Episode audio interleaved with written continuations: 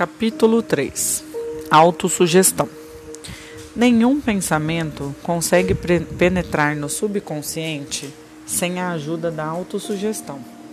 Ao permitirmos que os pensamentos dominantes permaneçam em nossa mente consciente, positivos ou negativos, o princípio da autossugestão alcança voluntariamente o subconsciente e o influencia. Palavras ditas sem emoção não influenciam o subconsciente. O subconsciente aceita quaisquer ordens que lhe sejam dadas, num espírito de fé absoluta. Se você tentar e falhar, tente outra vez, e outra, e mais outra, até conseguir. Tem um truque. Leve seu consciente a acreditar porque você acredita que a quantia visualizada é necessária e que esse dinheiro está à espera de você para que você vá buscá-lo.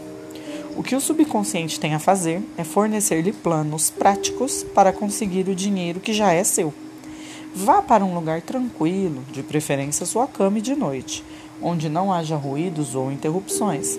Feche os olhos e repita em voz alta o registro por escrito da quantia que pretende ganhar o tempo limite para consegui-la e a descrição do serviço que tenciona oferecer em troca deste dinheiro.